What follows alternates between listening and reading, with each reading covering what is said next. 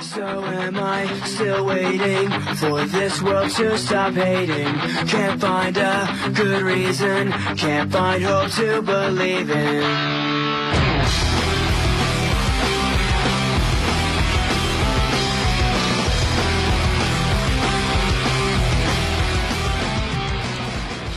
大家好，我是主播布衣，我是主播泰迪。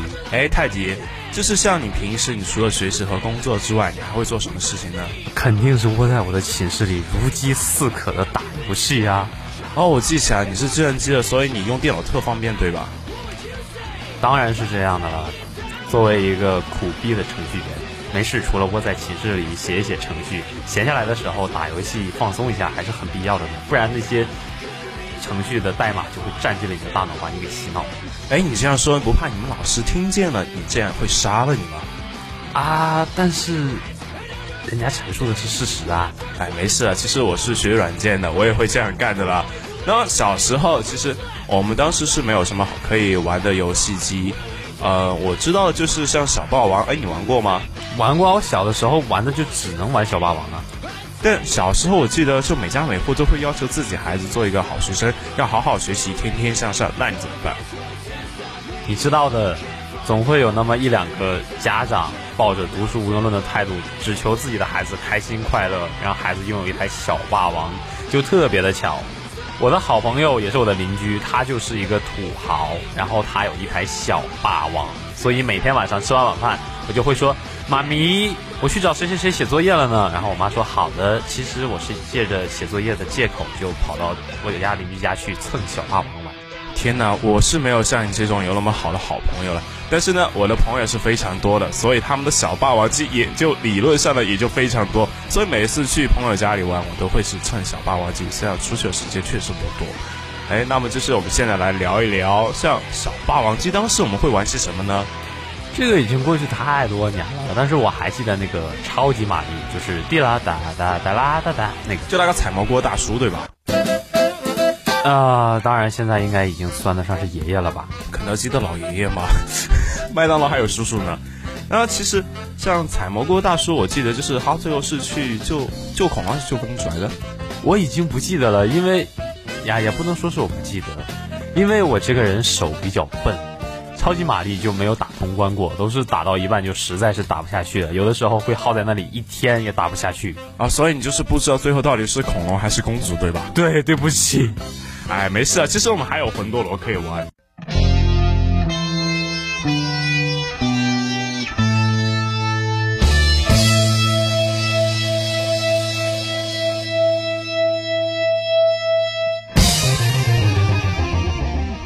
魂斗罗，你接过第二关吗？呃，我已经不记得，但是我记得魂斗罗好难啊。我觉得还好吧，反正因为第二关后面我在就小学的时候我上网玩那种网页小游戏的时候就有设计第二关的，然后当时还有什么虫卵，然后什么超恶心，那我第二关我觉得好麻烦，第一关还好吧。但是我觉得好像最经典的除了超级玛丽，还有一个是坦克大战。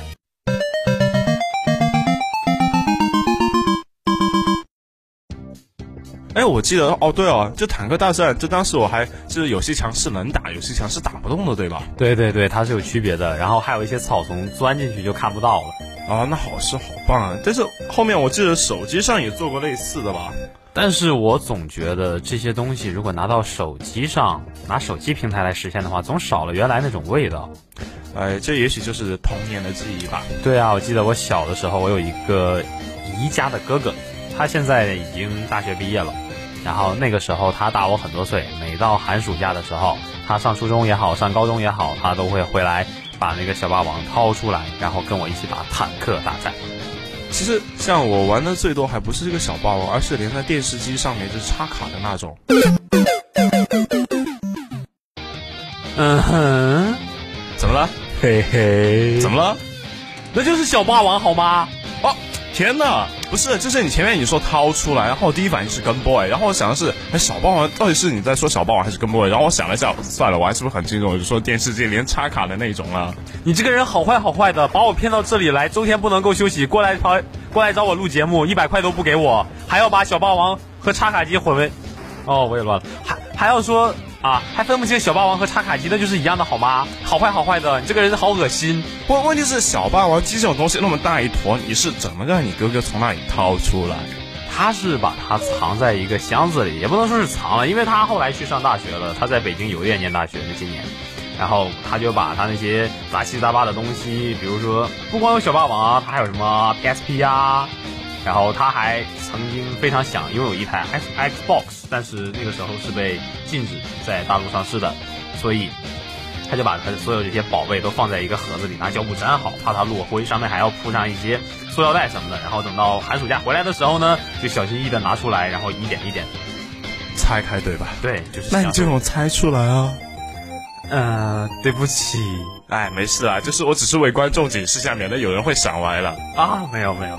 哎，其实像当时我记得还说，就是像啊什么超级马里奥，然后还有魂斗罗，我记得还有一个就是游戏公司出了一个索尼克，对吧？啊，对对对。但我不知道这个算不算小霸王机，因为它是连在 VCD 里面，就是也是插游戏手柄，但是是放光碟进去了，就没有像小霸王机就是那种插卡，号里面还有一个像芯片一样的东西。但是整个游戏设计的味道和风格，就是包括操控的感觉，还是蛮贴近小霸王的，而且也算是一个经典了。嗯，反正当时我小时候就是这种东西，因为是买 VCD 会送嘛，然后他们是就是像家长他们不太懂这个东西，然后就会偷偷把游戏手柄留下来，然后就偷偷藏在某个角落里面，然后光碟呢是会放在我一堆动画片里面了。我记得小的时候，作为一个小学生，每周的生活费还是少的可怜，但是我会把这些买零食的钱都攒下来去买卡片机。哎，你小时候竟然还有零花钱？你这样拉仇恨真的好吗？对于像我这种穷屌丝是没有零花钱的，但是我还是玩过 GBA 和 SP 哦，还有后面就是从同学那里借的 PSP。这些东西你知道吗？我知道啊，我有一个叔叔，他在没有结婚的时候是跟我家在一起住的，然后他就有一个 PSP。那你知道 GBA 和 SP 吗？对不起。那我来教教你吧，像就是星之卡比，你知道吗？我知道。火影忍者呢？我知道啊。那你还说你没有玩过 GBA 和 SP？我看过，但是我没有玩过。哦，好吧，我还是稍微给大家讲一下，像那种就是，嗯，在小学时候比较经典的游戏，像星之卡比，就是里面特可爱那个小圆球，这粉红色，还有印象吗？有一点点哦，就是可以把所有人都吸进去，然后变身为他的能力。哦，那我玩过，我只是忘记了。啊，好吧，那我勾起了你回忆，你是不是今天晚上该请我吃饭？好，吃什么？哎，你想啊，我不知道了，可以吃星之卡比吗？啊，好吧。其实后来就出现了一种一个神奇的网站，当然了，不是五八哈，叫做四三九九。哦，四三九九小游戏，但这个在小学 SP 出来之前就有了。对啊，四三九九带给我最大的受益就是，我可以把每周三块钱的零花钱攒下来，不用再去买卡片了，可以去买辣条。这是对于像我这种没有电脑、没有网游、没有联网的宅男怎么办？无解哦，无懈可击吗？差不多就是那个意思啊。好吧，我的童年真是可悲，没有游戏机，然后电脑也没有，然后连不上网。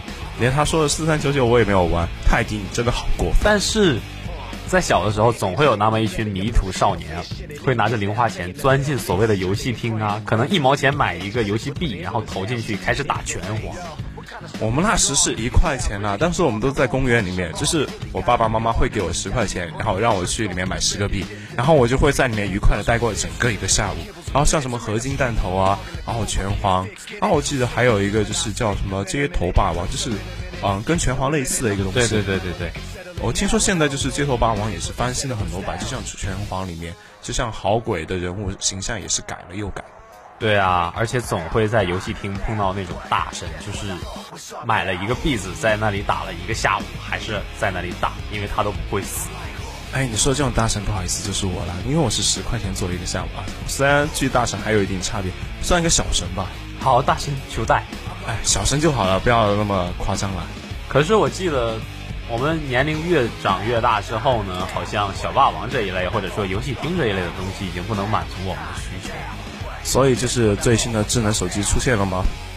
啊，还没有那么快啊。我记得中间有一段有一个过渡，就是我从卡片机。到智能手机之前的过渡就是网游，就是角色扮演类的。哎，你说这种东西，其实像我是没有办法好好玩的，因为我的联网都是在我高三完了之后那个暑假才开始的。然后之前我是玩过《武林外传》，你知道吗？我也玩的《武林外传》啊。哎，我玩的枪豪，你玩？呃，我玩的也是枪豪啊。哎，就是枪侠枪豪路了。其实你不知道，我是网易区最先到达满级的一批，当时还是很有威望的。虽然我当时只是一个小学生、小屁孩儿。我是初二的一个寒假里面，在我爸那里就是背古诗的时候，然后偷偷玩的《武林外传》。但是我在小学的时候，我只是买过一本《武林外传》的秘籍。但是呢，我也不知道，嗯，该怎么说？因为对于我的童年来说，就是游戏是很少的，就真的很可怜。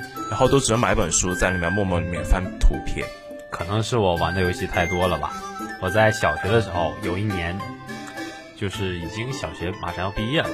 有一年春节，我把我所有的压岁钱全部充了点券，就是充进了我武林外传的账号里。不仅成为了第一个该区第一个到达满级的人呢，同时还结了婚，还是有一点名望的。然后被发现之后，就是被痛打了一顿，这直接导致我告别了角色扮演类的游戏。其实我还算运气比较好吧，因为我只是充了十五块钱的 Q 币，然后被我奶奶发现，然后我奶奶把我骂了一顿。然后动手呢，还算好了，只能说是不轻不痛不痒，这啥其实还是蛮痛苦的。可能是我犯罪情节特别恶劣，然后犯犯罪数额特别巨大，所以难逃法网。哎，那么就是我就是比较好了，只有十五块钱而已啊。但是在后面，我记得我还玩过一款网游，就是 QQ 糖。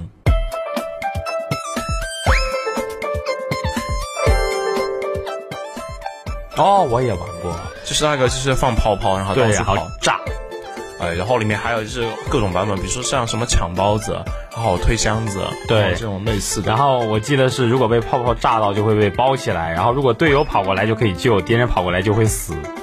我还记得它后面就是出现了一种，也可能是腾讯游戏为了拉赞助以及就是收盈利的一种方式，就是推出一种冒险模式，就是在后面会有练级，然后带宠物。啊，对。到那个阶段我就已经不玩了，我还玩过一段时间呢。然后还有，我记得腾讯也出过很多类似的游戏，像什么 QQ 三国。嗯，对对对，就算是就是呃角色扮演类的二 D 的吧，我记得是。对，是平面的。但是就是角色扮演类的游戏，一直都是各个游戏公司的摇钱树嘛，比如说传奇呀、问道啊这一类的。哦，我，但是你知道最近就是我。就前段时间出了一个游戏叫《剑灵》吗？好像很火的样子，我都还跑去玩了一下。我的室友没日没夜的在打，就是他那个，尤其是机械键盘。当晚上我睡觉的时候，如饥似渴，他就会噼里啪啦、噼里啪啦、噼里啪啦那种。哎，晚上我们室友也会出现这种情况。但是你知道我惊奇的发现是什么吗？什么？就是我把头伸下去看，我以为他在打游戏，结果他在敲代码。哦，这是大神，已经已经不能是常人不能理解的范围了。就是你遇见了大神，已经不能自己，连话都说不完整了，是吗？哎，不要拆穿好不好？啊，人生已经如此的简单。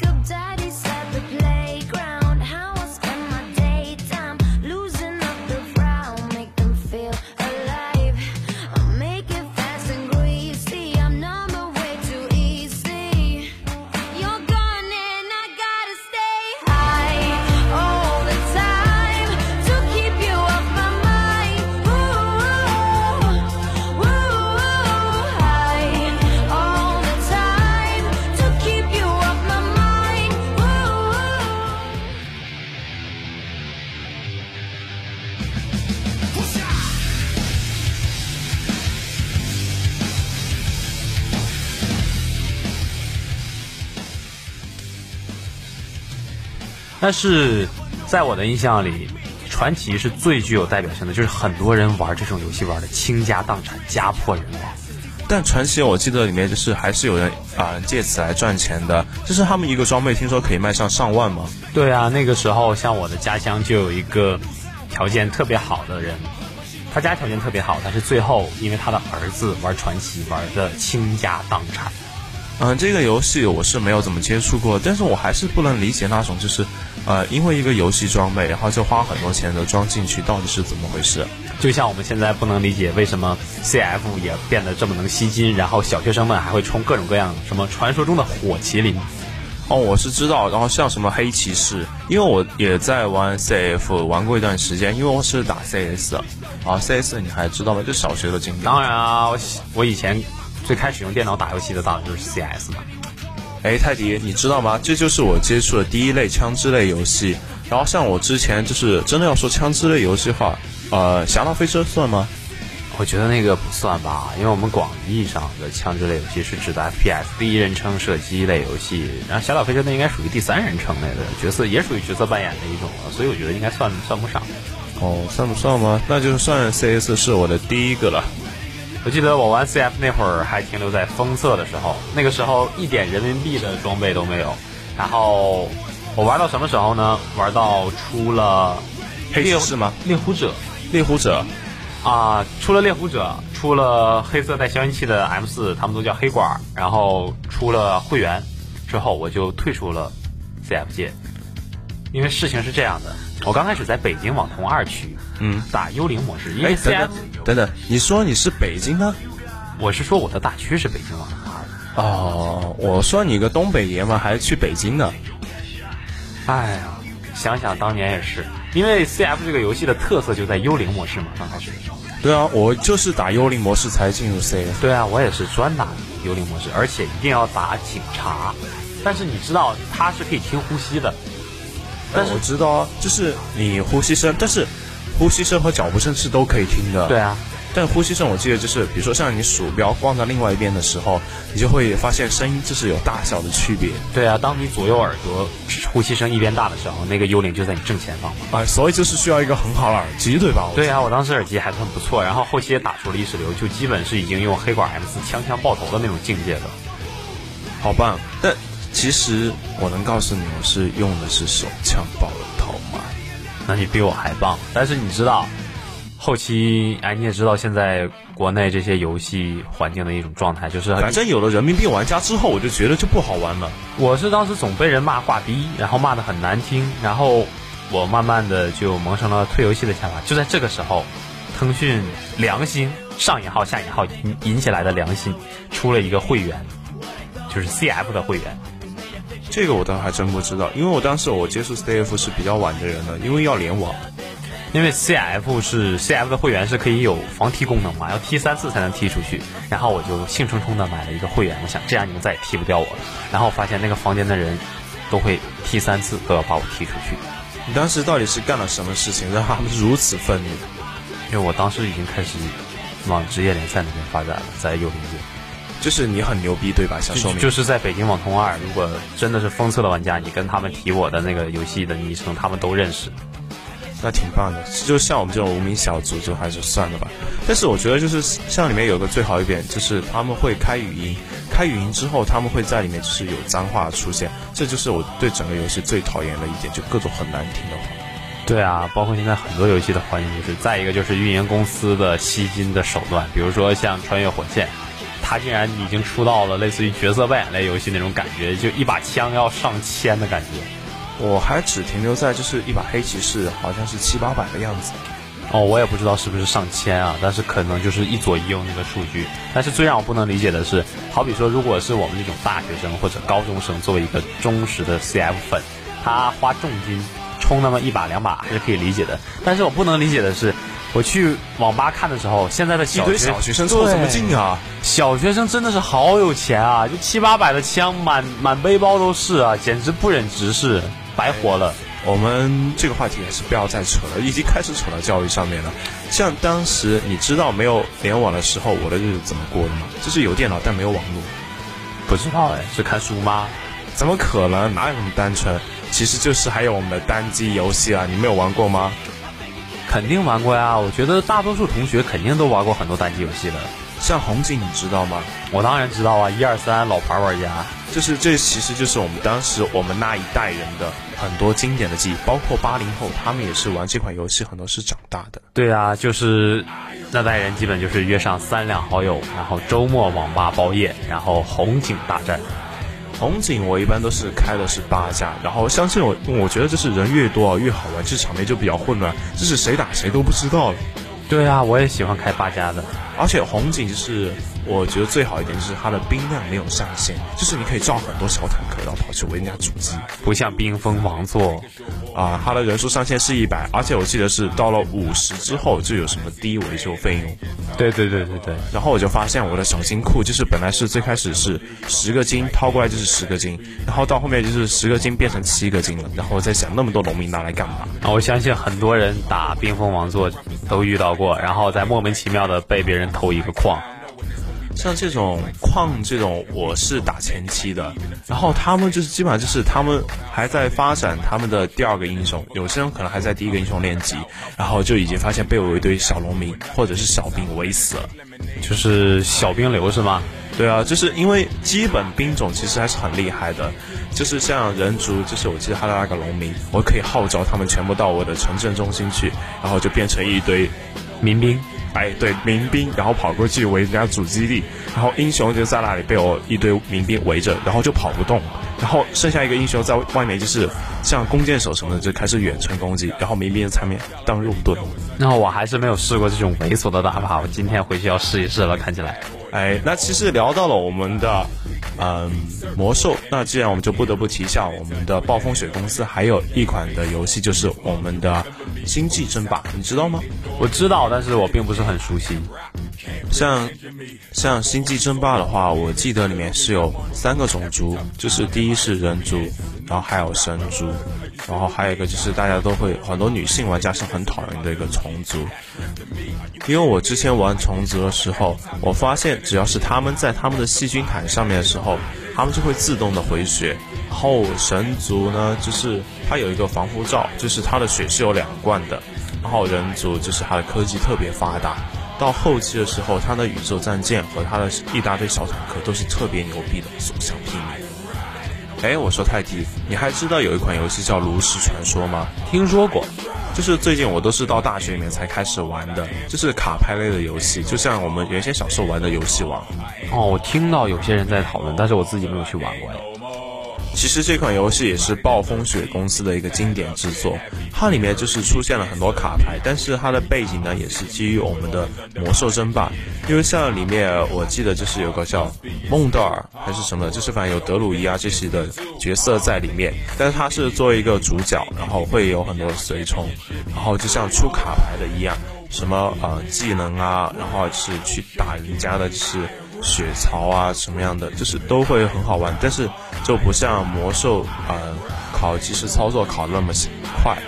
像这种游戏就比较适合于那种思考特别长的人，然后就他有很多的时间可以去思考一下怎么出牌，怎么怎么样。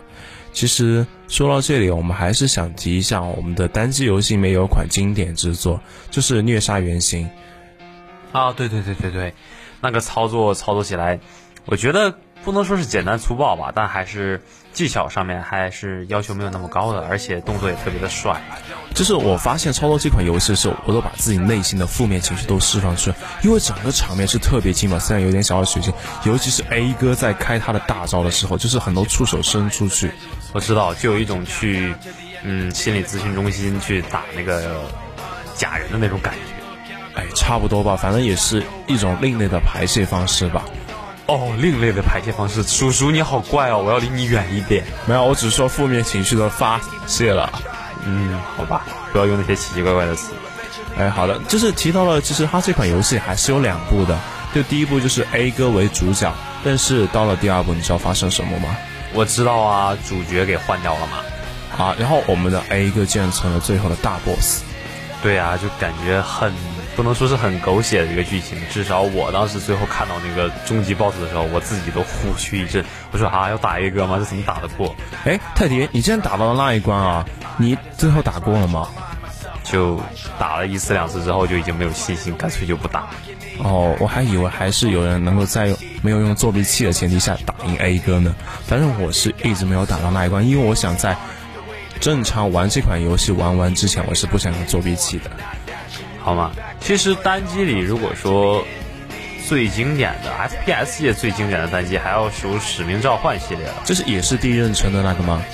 对啊，第一人称射击类的，就是类似于一种军事类的游戏，然后具有独闯经营。啊，倒不能说是独闯吧，只能说是，与其说你在玩 CS 也好，玩 CF 也好，只是单纯的杀人，单纯的开枪，而《使命召唤》则是像你在演一部电影。其实像我们知道这部游戏的话，它对于一个画质的要求是蛮高的，然后仿真度也是挺行的，然后对于一个电脑的配置要求是不是也挺高的？其实它是有一个分界点，它从第九部《使命召唤》第九部开始，它对配置的要求一下子就上去了，但是很多人都不能理解为什么会这样，尤其是对于内存的要求。像《战地》，我我想说，《战地》系列，我个人觉得来讲。在仿真度上比《使命召唤》要更高一些，但是两个游戏并不具有可比性。战地只是单纯的去追求一个仿真度，它对剧情的要求并不是很高，而《使命召唤》则是一定要把每一部都做成史诗片一样的感觉。但是说句实在话，我认为到目前为止，十一部《使命召唤》过来，真正可以称为史诗片的剧情，也就只有《现代战争一》和《现代战争二》。那像这种游戏，它对于游戏显卡不是应该也有要求吗？为什么你前面你提的是内存？因为对很多像这种游戏要求最高的一般都是显卡，但是《使命召唤》第九部开始，它对内存的要求可以说是苛刻。本来就是说。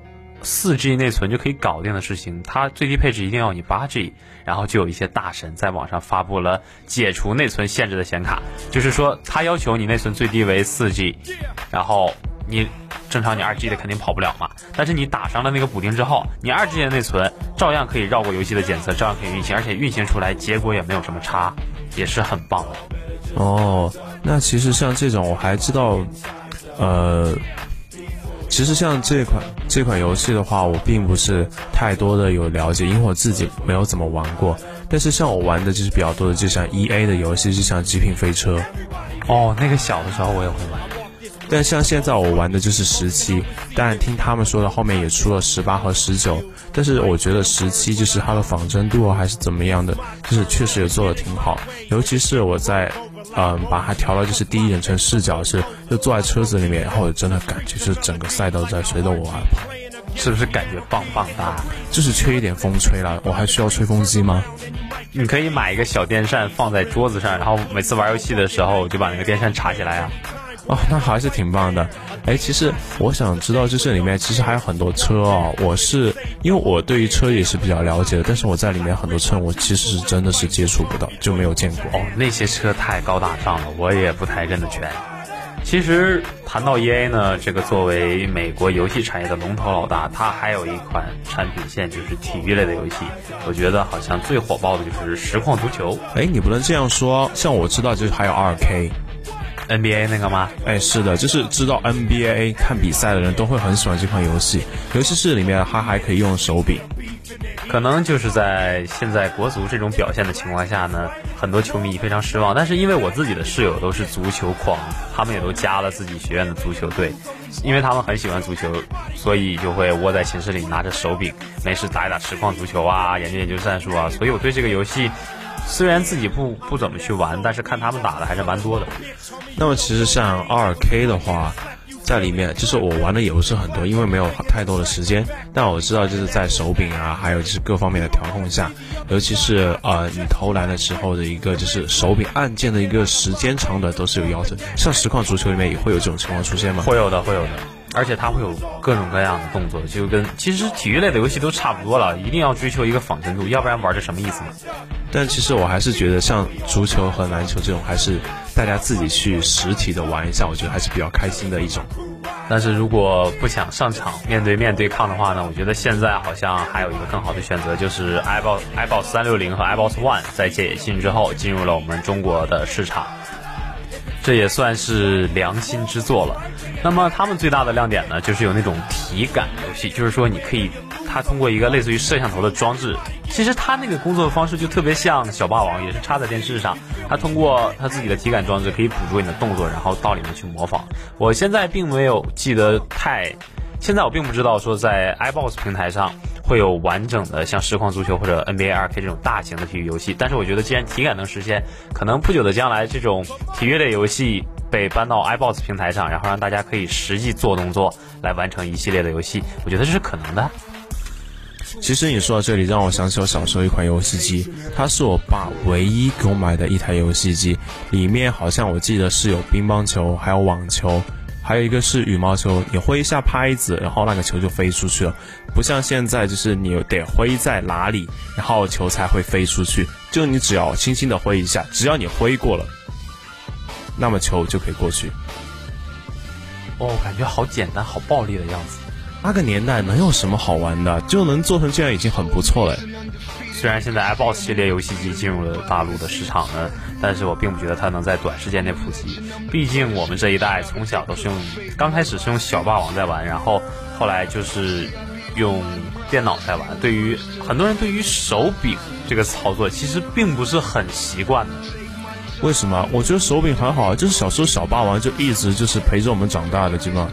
对啊，但是小霸王后来就慢慢的被电脑给接管了嘛。接管之后，大家都是键盘啊、鼠标啊。你想，如果说让你再去打 CF，给你个手柄喊你去打，你肯定打不惯的。啊，肯定，反正转头是转不过来的了。其实现在我觉得游戏已经向产业化的趋势发展，这在中国是一个迟到的，但却是很好的现象。一个游戏产业已经渐渐的被建立起来了。那么我们的游戏就会继续丰富，你想这样说吗？我其实我泰迪自己看中的并不是说游戏机的种类会丰富，我看中的是现在正在崛起的电竞行业。电竞就是电子竞技嘛，像 WCG。就是前段时间我看的电视上面，就是像魔兽他们那种电子竞技嘛。对啊，但是我觉得现在可能在我们中国普及最多的应该是英雄联盟，我想。这还是腾讯龙头老大吧？嗯，其实我也要说，拳头公司做的还是不错的。但我觉得，就像英雄联盟，我还是不得不吐槽一点，就是我感觉它跟那个魔兽里面的 DOTA 很像，很像。就尤其像什么守塔，然后还有买技能啊这些。其实，英雄联盟的主创团队就是 DOTA 原来的主创团队的一部分。然后可能是，如果我没有记错的话，可能是创作团队之间意见不合，然后分成了两家。然后有一部分人出来创立了拳头公司，做了英雄联盟进行对抗。但是现在看起来，如果说打比赛的话，英雄联盟和刀塔都是有的。但是如果说普及的话，各个地区有各个地区的差异。像我家是北方的，北方英雄联盟还是蛮蛮多的，但是。好像有一些地方是刀塔比较火，但我觉得好像在我们学校，我在男生宿舍里看到的还是英雄联盟比较多一些。嗯，对，像我的室友就每次就玩的特别嗨，以至于他的泡面就每次他吃的就是泡过头了的，就是已经很软很软了。哎，就是在我原先我都是不会吃的那种，然后他还是愉快的吃下去，就为了英雄联盟这款游戏确实是很让人着迷啊。其实我打英雄联盟的时候也是会这样，泡面泡过头什么的也经历过，然后经常是在网吧，然后叫了份外卖，然后就为了打联盟，就吃几口，赶快就回去操作，吃一口赶快就回去操作，最后经常是气管里被呛到了辣椒啊，一系列奇奇怪怪的东西，然后剧烈的咳嗽不止。嗯，所以泰迪，我觉得你每次就是你打英雄联盟，你还是提前给我打个电话好了，我给你送饭过来怎么样？啊，你送饭过来，你要一口一口喂给我，这样我才打的安心啊。唉，那么就其实你玩游戏还是要注意身体。其实我觉得这也应该是我们现在所有的打爱好打游戏的同学都应该注意的问题，就是说游戏虽然好玩，但是不要贪太多了。毕竟还是，其实我我我想说的是，学业和身体才是最重要的，游戏只是一个消遣的工具。你是要玩游戏，不要让游戏玩的你。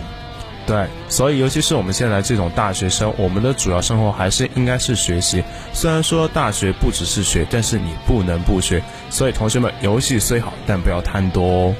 好，本期的节目到这里就要结束了。以上言论仅代表主播个人观点，如有雷同，不是很荣幸。我们到这里就跟大家说拜拜了，也欢迎大家关注我们的官方微博“重庆邮电大学阳光校园广播台”。我们下期节目再见。